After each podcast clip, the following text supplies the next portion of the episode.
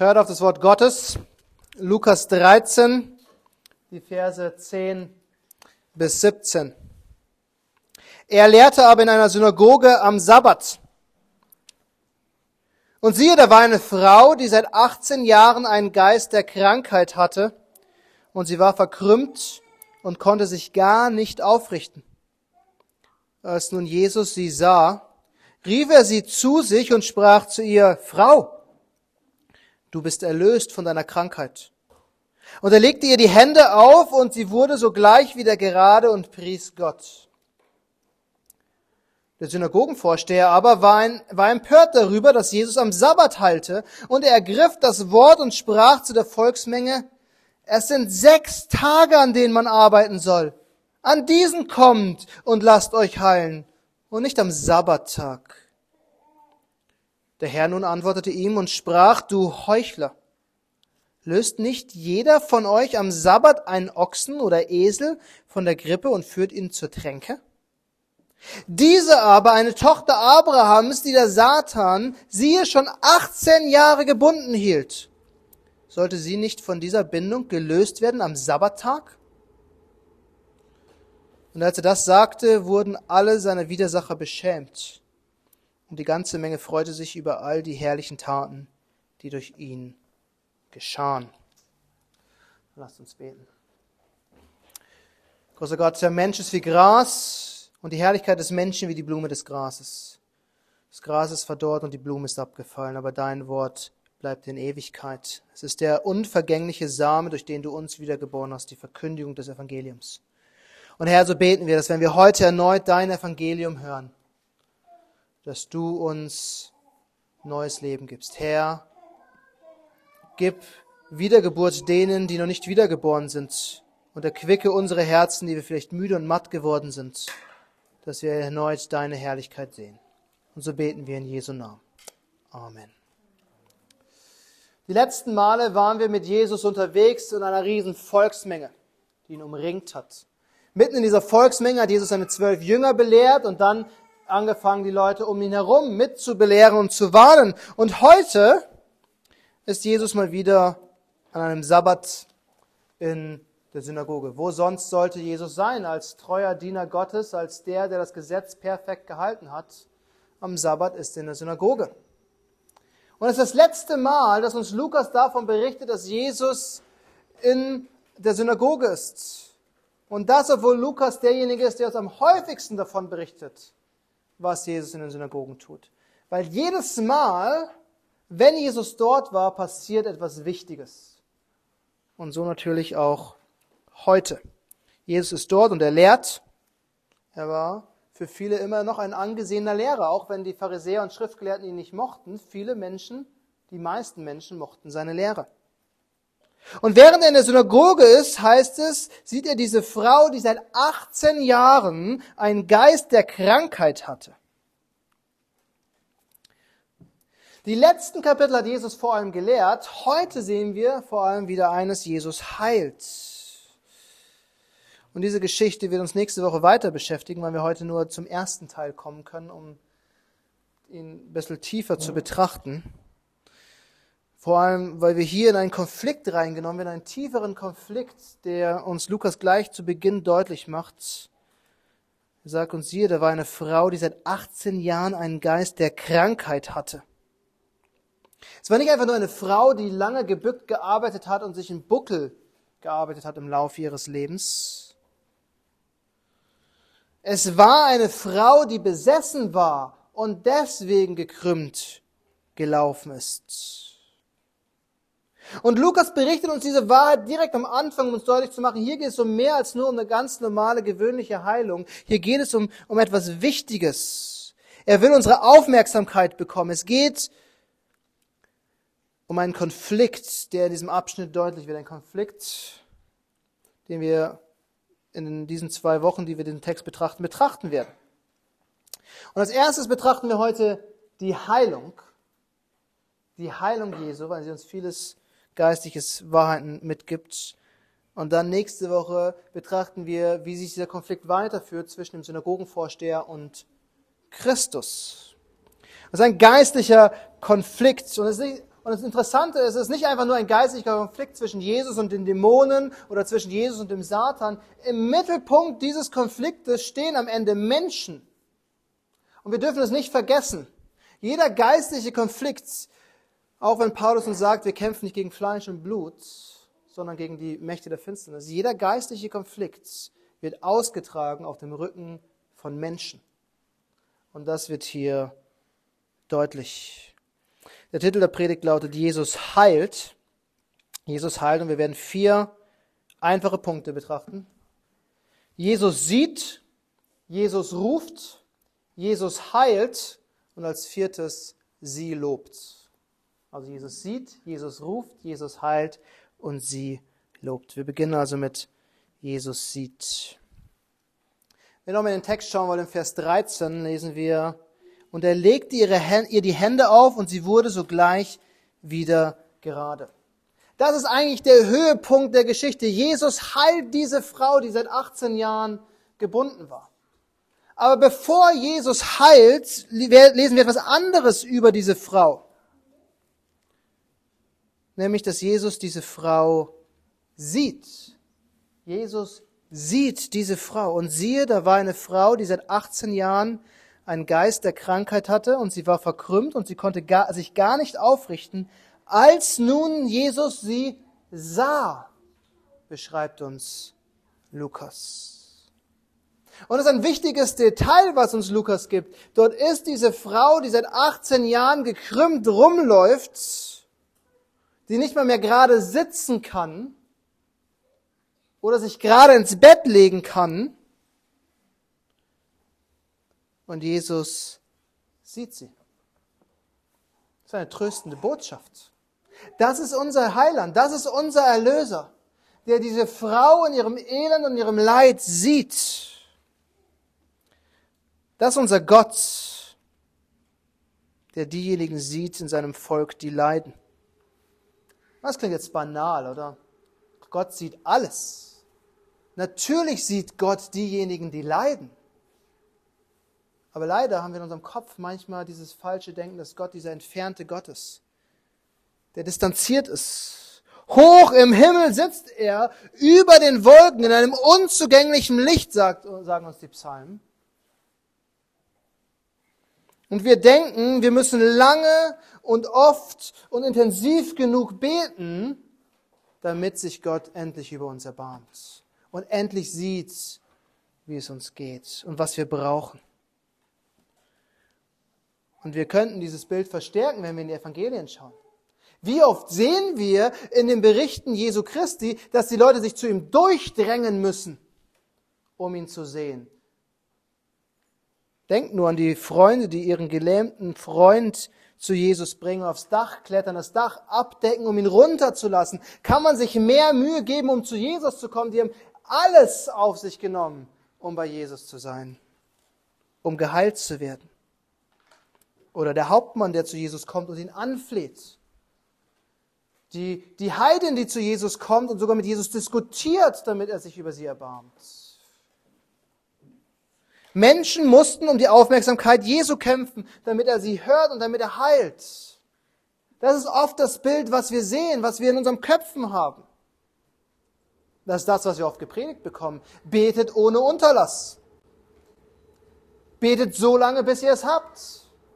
Aber hier wird uns ein ganz anderes Bild von Jesus gemalt.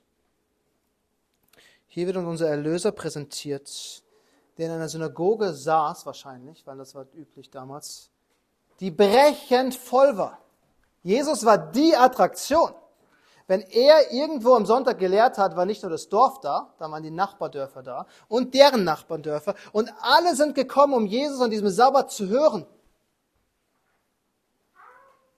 Und mitten in dieser Masse war eine Frau, die gekrümmt war. Die ist in dieser Masse untergegangen.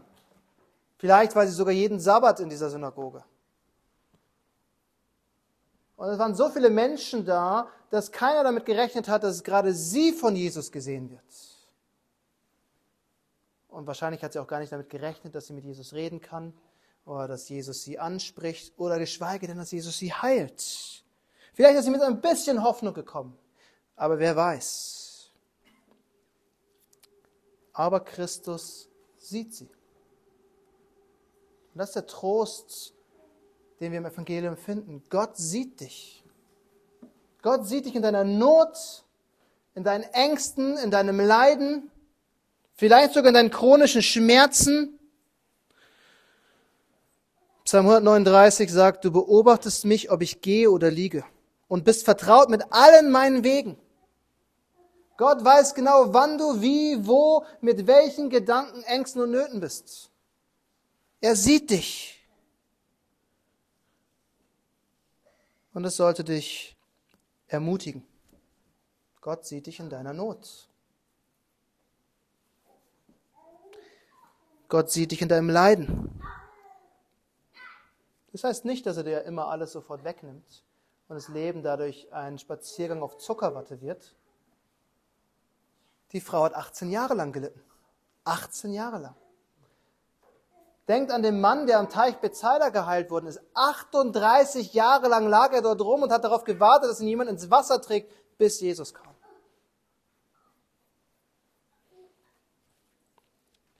Jesus hätte sie auch ignorieren können, aber es tut er nicht. Er sieht sie. Und ich glaube, das Wichtigste, was wir hier lernen können, ist, Jesus sieht dich in deiner größten Not, nämlich in deiner Sünde. Er weiß, welche Sünde dich seit Jahren plagt und immer wieder hochkommt. Vielleicht der Stolz, der Jezorn,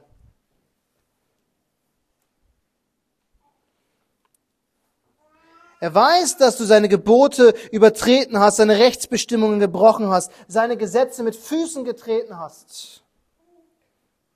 Und das ist das größte Elend, die größte Not, die wir haben, unsere Sünde, unsere Sündhaftigkeit, dass wir in Schuld und Sünde geboren werden.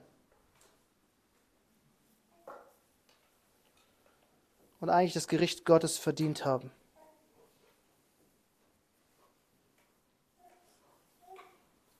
Aber Jesus sieht dich. Jesus sieht dich in dieser Not. Natürlich, Jesus sieht die Frau und er heilt sie. Aber es geht hier um mehr als nur diese Heilung.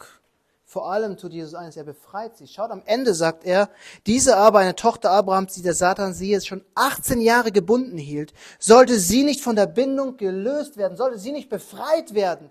Jesus ist nicht gekommen, um alle unsere körperlichen Gebrechen zu heilen. Er ist gekommen, um unsere geistliche Krankheit zu heilen, um unsere Bindung unter der Sünde zu heilen. Die Sünde ist nicht einfach nur eine Krankheit, die man mit einer Medizin aus dem Körper rauskriegen kann. Die Sünde ist eine Macht, ein Sklaventreiber, der uns hält. Wir sind gefangen in Sünde. Der Teufel hält die Menschen blind, damit sie die Wahrheit nicht erkennen. Und ich weiß, es ist keine angenehme Aussage zu treffen und vom Prediger zu hören, du bist Sünder. Und ich mag das auch nicht, wenn mir das erzählt wird. Und ich mag es auch nicht, wenn ich es im Wort Gottes lese, aber es ist die Wahrheit. Wir sind alle Sünder. Und wir können nichts dagegen tun. Aber Christus sieht dich in deiner Sünde. Christus sieht dich in deiner größten Not. Christus sieht sein erwähltes Volk und er ruft es. Und das ist der zweite Punkt heute Morgen. Jesus sieht und als zweites Jesus ruft. Jesus ruft. Als nun Jesus sie sah, rief er sie zu sich. Seht ihr, das ist interessant. In den meisten Berichten von Jesus Heilung wird Jesus zu der Person gerufen, die geheilt werden muss. Aber in diesem Fall ruft Jesus die Person zu sich.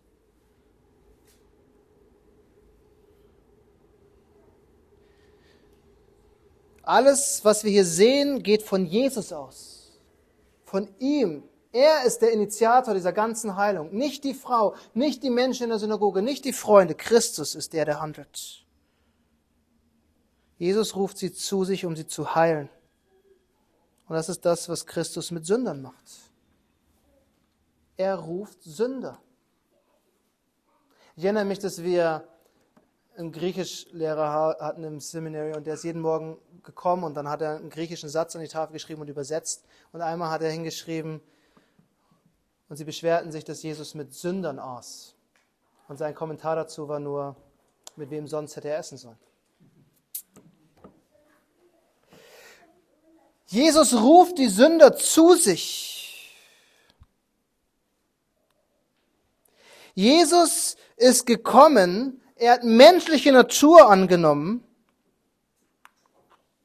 er hat die Sünde auf sich genommen und ans Kreuz getragen und für unsere Schuld gesühnt. Das ist das, woran wir eigentlich an Weihnachten denken. Jesus ist gekommen und ist Mensch geworden, um für unsere Schuld zu sühnen.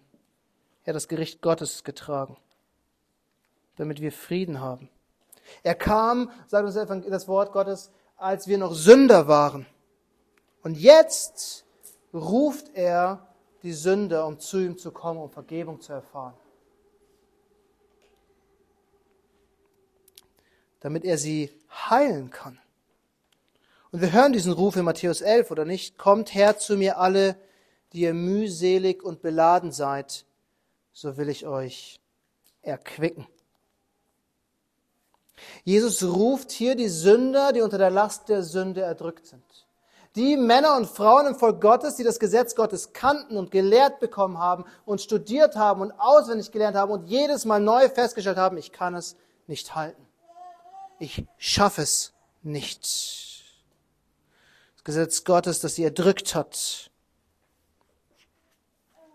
das ihnen gezeigt hat, dass der Zorn Gottes auf ihn lastet.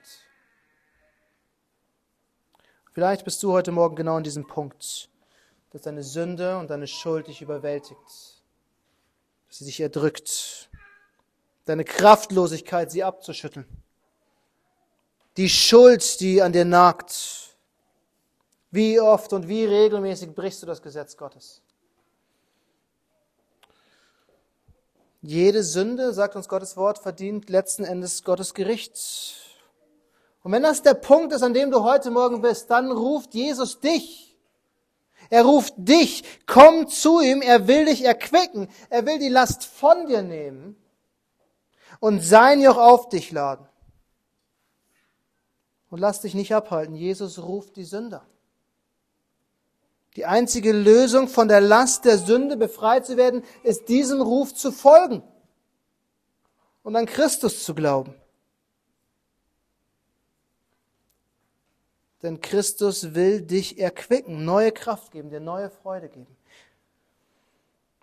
Und diese Frau lief 18 Jahre mit einem gekrümmten Rücken herum.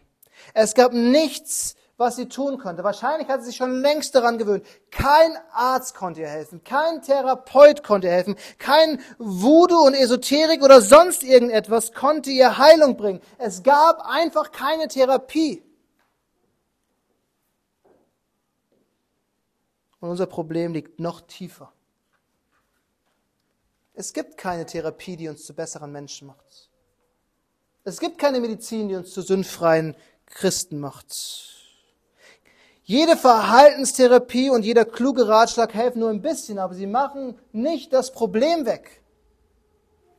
Wir sind am Ende immer noch Sünder. Wir müssen auf den Ruf Jesu Christi hören, um geheilt zu werden. Und damit kommen wir zum Punkt Nummer drei. Jesus sieht, Jesus ruft und zu dritt, Jesus heilt. Jesus heilt. Jesus ruft diese Frau zu sich und sie kommt und er heilt sie. Aber achtet darauf, wie er sie heilt. Achtet darauf, was er tut. Als erstes spricht er zu, dass sie gesund wird. Frau, du bist erlöst von deiner Krankheit. Er sagt ihr, dass sie geheilt ist und dann erst legt er die Hände auf und heilt sie. Und er legt ihr die Hände auf und sie wurde sogleich wieder gerade.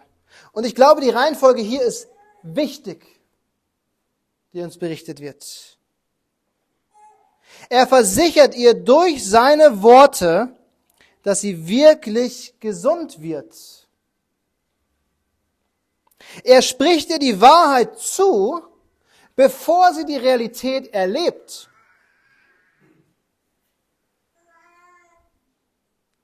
Und dann wirkt er mächtig, um sie zu heilen. Und das ist das, was wir bei Jesus öfter sehen. Denkt an Jesus vor dem Grab des Lazarus. Er war tot seit drei Tagen. Er hat angefangen zu stinken. Und Jesus sagt, Lazarus, komm heraus. Und die Leute um ihn herum fangen an, ihn auszulachen, weil sie nur die Worte gehört haben. Aber die Worte waren wahr. Und wenige Momente stand Lazarus in Tüchern gewickelt vor ihm, weil die Wahrheit Realität geworden ist. Weil wenn Christus was spricht, dann stimmt es, ob wir das erlebt haben oder nicht, ob wir es gesehen haben oder nicht. Die Reihenfolge ist auch für uns in unserem Leben wichtig, in unserer Erlösung. Seht ihr, wir Menschen wollen immer Beweise, wir wollen Spektakel, wir wollen diese Events, in denen wir was erleben können. Wir wollen es spüren, bevor wir es glauben. Und so funktionieren die großen Veranstaltungen unter Christen heutzutage. Große Events mit Musik, die uns in die richtige Stimmung bringen, emotionale Geschichten, persönliche Lebensberichte, vielleicht noch das ein oder andere Wunder hineingestreut. Wunder in Anführungszeichen. Und dann sind die Leute bereit zu glauben. Wenn sie das alles erlebt haben, dann können sie glauben. Aber Jesus geht anders vor. Eine riesen Volksmenge, Chaos in der Synagoge. Und da waren die Kinder mit dabei, weil Jesus hat die Kinder mit reingelassen in die Synagoge. Alles war laut, die, die, die, das der wichtige Teil, die Lehre ist vorbei, alle reden miteinander und Jesus sieht diese Frau, ruft sie zu sich und spricht ihr einfach nur zu, du bist erlöst.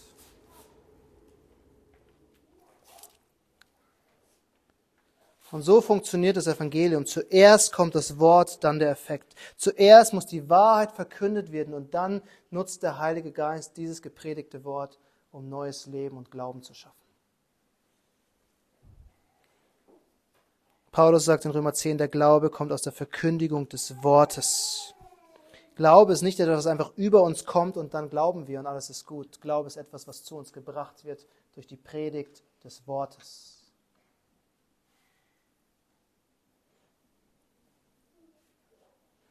Wie sollen sie glauben, wenn sie nicht gehört haben? Das fragt Paulus. Das heißt, Christus spricht zuerst die Wahrheit zu und dann wirkt er.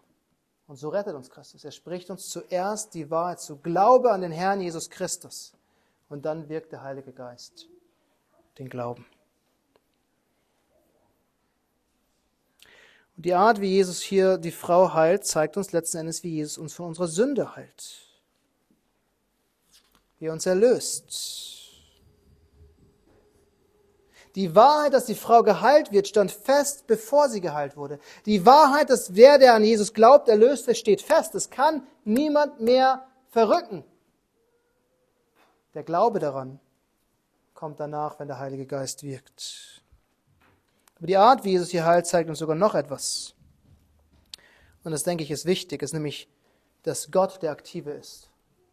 Gott ist derjenige, der handelt. Wir haben es schon gesehen. Jesus war derjenige, der sie gesehen hat der sie gerufen hat, der sie heilt. Wie oft denken wir, der erste Schritt muss vom Menschen kommen? Wie oft höre ich Sätze wie, die Person ist auf der Suche. Auf der Suche nach was? Die Bibel sagt uns, der natürliche Mensch sucht Gott nicht. Oder die Person ist auf einem guten Weg. Einem guten Weg wohin? Jesus hat einmal zu einem Schriftgelehrten gesagt, du bist nahe am Reich Gottes.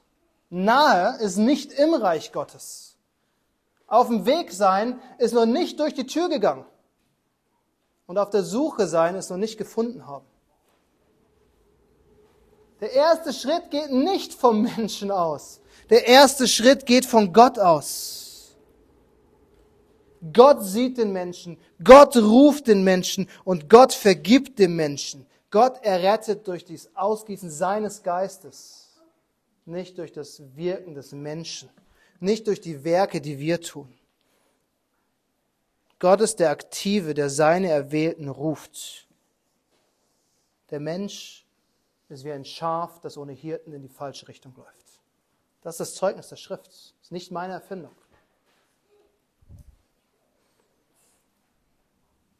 Wenn Christus uns rettet, dann rettet er uns, weil er zu uns kam.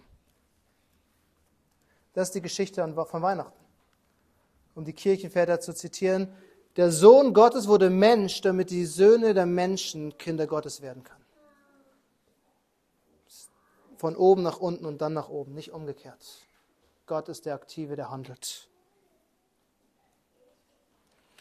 Wir sehen also, Jesus sieht, Jesus ruft und Jesus heilt. Und zum Schluss noch ein letzter Punkt. Sie lobt. Sie lobt. Und das ist etwas, was wir oft sehen, wenn Jesus heilt in den Evangelien. Das ist die natürliche Reaktion. Und sie wurde sogleich wieder gerade und pries Gott. Diese Frau hat eine der wichtigsten Sachen verstanden, nämlich wem die Ehre für diese Heilung gebührt. Wer für das Werk angebetet werden sollte, nämlich Gott allein. Sie war unfähig gerade zu gehen. Alle anderen Menschen waren unfähig, ihr Heilung zu bringen. Aber plötzlich, aus dem Nichts, konnte sie sich wieder aufrichten und gerade dastehen. Wer außer Gott könnte dieses Wunder vollbringen? Also es ist nur logisch, dass sie ihn dafür lobt. Oder erinnert euch an den Gelähmten, den Jesus geheilt hat in Lukas 5. Und sofort stand er auf vor ihren Augen, nahm sein Lager, ging heim und pries Gott. Da war ein Mann, der von Jesus geheilt worden ist und auf den Heimweg Loblieder und Psalmen gesungen hat. Weil er geheilt wurde, weil Gott mächtig gewirkt hat. Wenn Gott heilt, dann bewirkt das Verwunderung und Lob. Und wie viel mehr sollten wir Gott Lob und Ehre bringen für die große Erlösung, die wir in seinem Sohn Jesus Christus haben. Wir, wir leiden ständig. Unsere Körper werden immer schwächer. Wir zerfallen und wir werden immer wieder krank. Und wir alle haben es in den letzten Wochen über und über erlebt. Viele Christen leiden unter chronischen Krankheiten. Aber es gibt eine Sache, die sich nie ändern wird. Wenn Christus mich erlöst hat, dann hat er mich erlöst. Und daran ändert sich nichts mehr. Sollte ich Gott dafür nicht loben? Sollten wir ihn dafür nicht anbeten? Sollten wir ihm dafür nicht täglich Loblieder singen? Nicht nur sonntags, wenn wir im Gottesdienst sind und, und, und die Lieder zusammen mit Begleitung singen. Auch zu Hause, wenn ich keine Begleitung habe und schief singe, sollte ich Gott loben. Täglich.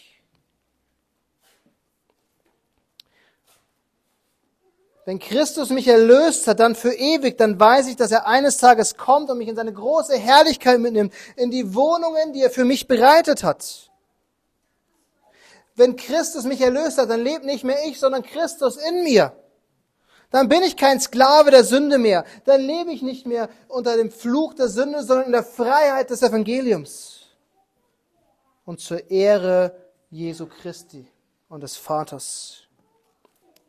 Wir sollten in den Lobgesang einstimmen, den diese Frau hatte, und in den Lobgesang des Mannes, denn eines Tages werden sich alle Knie beugen und alle Zunge bekennen, dass Christus der Herr ist zur Ehre Gottes. Früher oder später werden wir alle singen. Lasst uns lieber heute anfangen. Lasst uns beten.